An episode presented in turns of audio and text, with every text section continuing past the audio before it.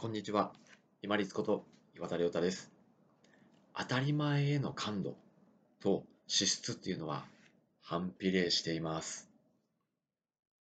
当たり前のことに関して、あ、これはありがたいんだと思って、その内容から満たされると、余計な刺激とか、その直感の欲求に従ってすぐ買うっていう行動に走らなくて済むので、支出を抑えることができます。逆に当たり前と思っていて見過ごしているものが多いほど何か別の自分を満たしてくれる刺激を求めるようになるんですよ。買い物しかり、お酒しかり、ギャンブルしかり。こういうものにはまっていくと結局支出が増えますよね。そうならないためにもうたくさん広がってる当たり前に気づいて感謝して自分で自分を満たすようにしましょう。そうするとその満たされた嬉しさから余計な感情に惑わされず落ち着いて支出を減らすことができます朝起きて自分の体がある起きれる家族と知人と挨拶するそして何不自由なく水道をひねれば水が出る電気をつければ電気がつく充電もできるそして当たり前のように使っているスマートフォンやパソコンがある3食食べられるお食事が、いつも食べたいものではないけれども、少しお腹を満たせるものがある。そして学校や職場、行く場所がある。たまに嫌な思いもするけれども、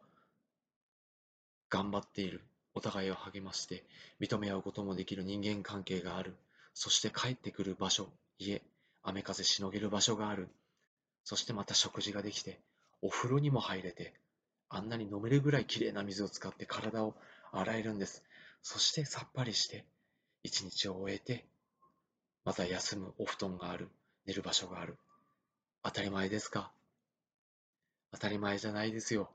一個一個探していけばどんなことでもうわ、ちょっとありがたいなって感じれるものってたくさん広がってます。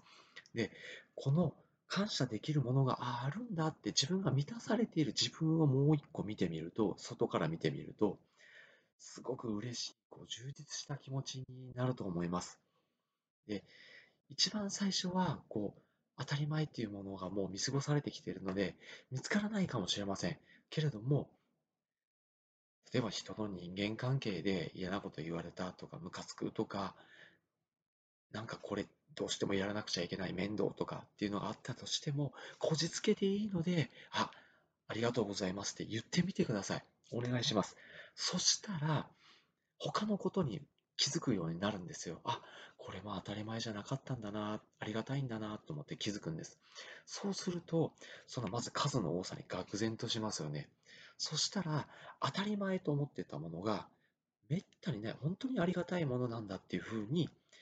その思いがずっと溢れてくるんですね。そうすると、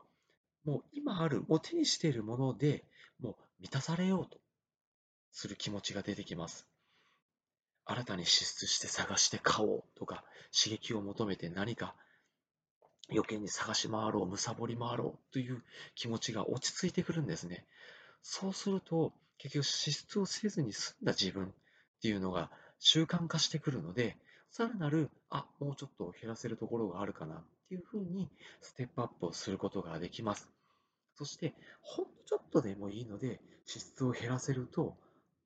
あ、ここまでできたから次ここまでできんじゃねっていうふうに思えるんですよ。いきなり例えば飲酒してたものをやめるというのは難しいですけれども、ほんのちょっとずつ減らしていって、一缶減った、一缶減ったら、あ、これだけ減ったっていう、この徐々に減っていく感覚っていうのが出てくればもうこっちのもんですね。今ですね、ちょうどお話ししてる窓、外見えてますけれども、先日ブログを書いた時と同じみたいに青空がすっごい広がってます。で今は伴侶は外でお仕事をしてますけれども、多分帰ってきたら、ま、ちょっとハグをして、無事に帰ってきたこと当たり前と思わずに感謝して伝え合うと思います。で、一日終わったら、よし、今日もできることを頑張れた。ありがとうございますって満たされると思います。この満たされること